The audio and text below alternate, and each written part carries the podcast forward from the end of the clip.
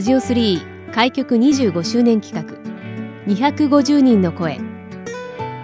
東日本大震災から10年。当時の様子を交えたそれぞれの10年の歩み。防災への取り組みやこれからの10年。またそれぞれの地域の魅力について250人の方々の声をお届けします。この時間のゲストご紹介します。和新クラブの田中聖子さんをお迎えしました。よろしくお願いいたします。よろしくお願いします。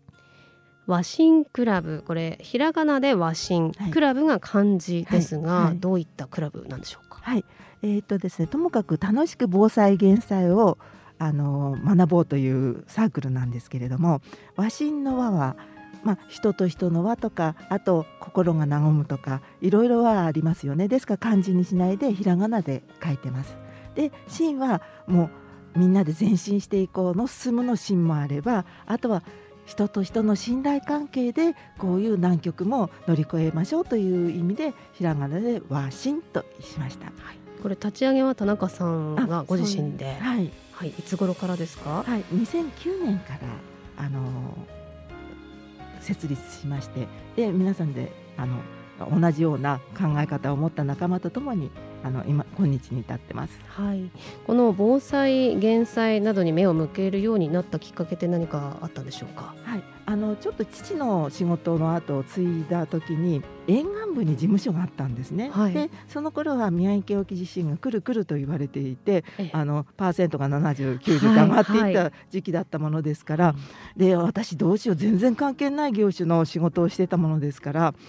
どうしようかなと思った時にちょっと河北新報さんに防災士という資格があるということででまだ宮城県では23人しかいませんということだった、はい、ああじゃあ勉強できると思って、ええ、それで2005年に防災士の資格を取らせていただいた。そうですか、はい、そういうですか。ら、まあ、初めは仕事絡みだったんです。えええええはい、取りました。そこから2009年にワシンクラブを、じゃあお仲間と一緒に立ち上げようと。いうことになったわけですね。そうですね。2007年にクロスロードというカードゲーム。と吉川敏子先生開発者との先生とお会いしてそれでああこんなに楽しみながらあの防災減災を学びそして自分の身を守ることができるんだなと思ったのでじゃあ楽しい防災を皆さんにお伝えできたらなと思いまして 2009年に設立しました、はい、今クロスロードというフレーズが出ましたが、はい、クロスロードって初めて聞いたなんだろうという方のためにどういったものかご紹介いただけますか、はい、そうですね。阪神・淡路大震災の時の,、まあ、あの神戸職員の方の、あのー、実体験を元にして当時あの、まあ、自然災害国日本いろいろなあの地域でもあの台風とかあ地震とか起こってるんですけれどもその神戸職員の方たちの報告書をまとめましたらもう3メートル以上重なったそうなんですね。それで普通ですとあの書庫に30年間はあの個人情報も入ってますから、はい、しまわなきゃいけないんですけど当時の文科省でいやこれは市民の方たちに知ら知らしめるべきだということでプロジェクトであの京都大学の矢守克也先生で慶應義塾大学の吉川敏子先生でイラストレーターの網代先生お三人が中心になってこのカードゲームを開発なさいました。はい防災を学べるカードゲームなんですが、はいはい、どのように遊ぶんですか？あ、えっ、ー、とですね。例えば一問ちょっとこんな質問あるというのをご紹介したいんですけど、あなたは被災者です。被災者の気持ちになってくださいで地震で自宅は半壊状態。家族揃って避難所へ。ただ日頃の備えが幸いして非常持ち出し袋には水も食料も3日分はある。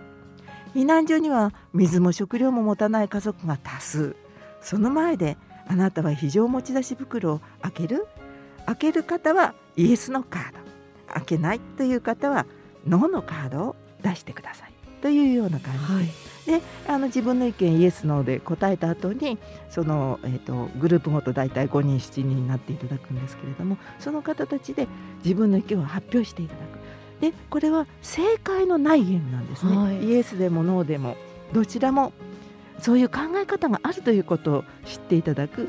でこの平常時に知っておくことによって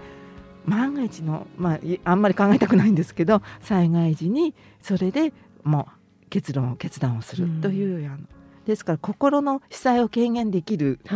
ものだなと私は思っています。そのいろんなシチュエーションで、えー、自分で想像を巡らせて、はい、えー、どういう答えを出すかというのを、はい、まあ、事前にちょっと考えておく機会になるということですね。はい、はい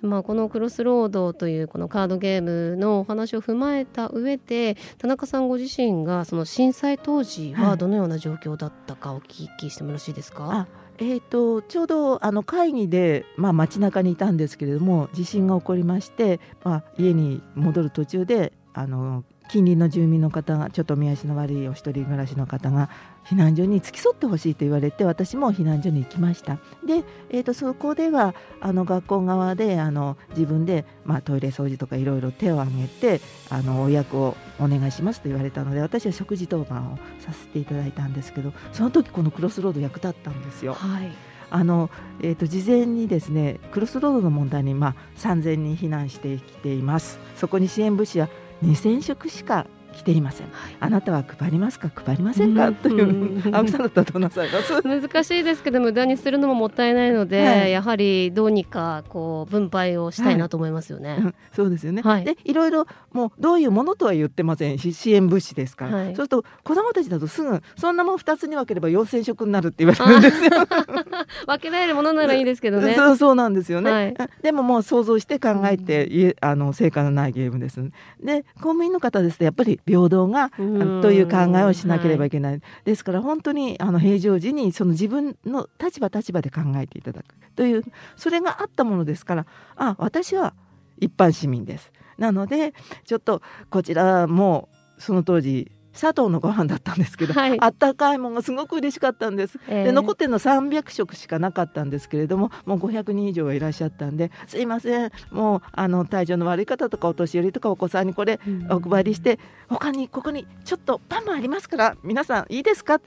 私は一般市民ですのでどなたも苦情はありませんでした。で配れたということがあります。はい、でもクロスロードがあったからすぐあ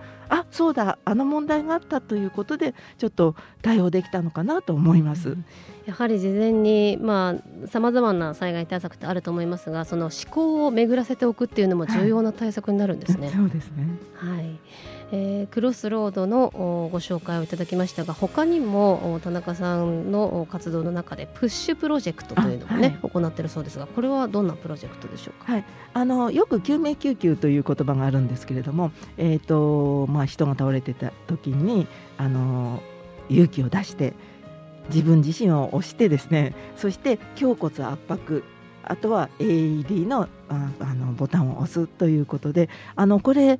本当にあの大阪ライフサポート協会さんがあの45分でアニメでお子さんたちにも分かるようなものを作られているので、はい、あの本当に私なんかは児童館でもさせていただいてでお子さんたちはまだ骨とかがもうあのしっかりしてませんから大人を呼びに行くというお手伝いがあなたのお仕事ありますよということで、えー、もう小さいお子さんからもうご高齢者まで一緒に考えて、はい、あのいつも思ってるんです。仙台駅に皆さんようこそお越しくださいました観光客の方にそして仙台は何かあっても安心です。あなたの隣には仙台市民がいますっていう横断幕をかけたいなという切に思っております。はい、そうですね。うん、でも確かにあの小さい頃からそういった訓練をしていろいろ意識づけをしておくというのは本当に重要ですよね。はいですから、えーと、外国では5歳の男の子がお父さんが倒れた時あのちゃんと AED のある場所も知ってて、あの持ってきたという話も聞いたことあります。はい、プッシュも3つの意味があるそうですね。はい、はい、先ほどお話ししましたように自分自身の勇気を持ってその方に向かう。その心のプッシュ背中を押すっていうことですね。それから胸骨圧迫で、まあ、胸を押す。そして AED のボタンを押す。この3つのプッシュを皆さんにぜひとも行ってほしいということでプッシュプロジェクトと言っております。はい。今ご紹介いただきましたクロスロードまたプッシュプロジェクトなどについては関心のある方はどのようにすれば、はい、あの参加する機会がありますか？はい。えーといつもでしたらあの、まあ、市民センターさんとかそういう場であのさせていただいておりますしあとはあのワシンクラブの方にあのこのここういう人数でいつ頃やりたいんですというご連絡いただければあの、えーと、日程が合えばぜひともご一緒に勉強したいと思います。はい、ワシンクラブへのご連絡はどのようにするのがよろしいでしょうか？そうですね。あのメールでいただけると嬉しいんですけれども。はい。あではアドレスをお聞きしてもよろしいでしょうか？はい。えーと、スペルで言うのがちょっと、えー、仙台防災、はい、これでよろしいですか、はい、仙台防災、はい、アルファベットで仙台防災これ数字で171、はい、アットマークヤフー .co.jp です。ねです、はい。えー、こちらのワシンクラブ田中さんまでご連絡を頂戴できればと思います。はいえー、もう本当にこのワシンクラブの活動は震災前から行われているということですので、はい、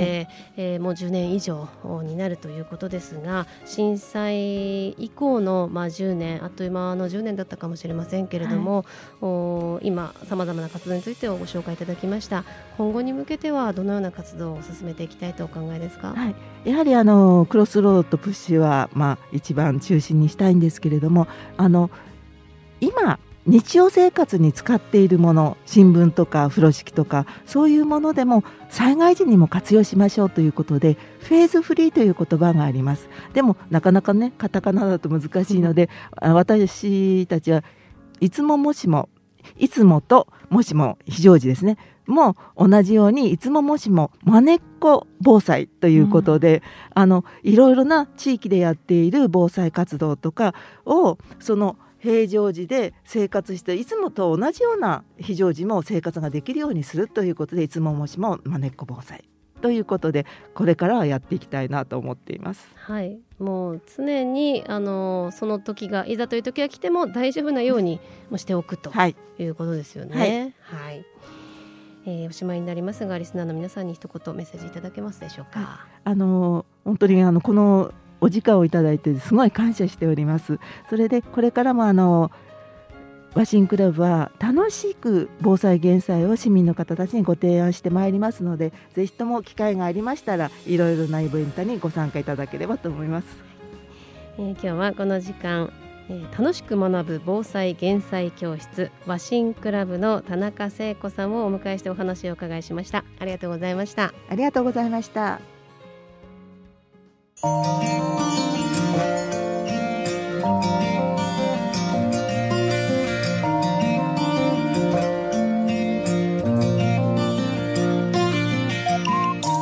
ジオ3開局25周年企画。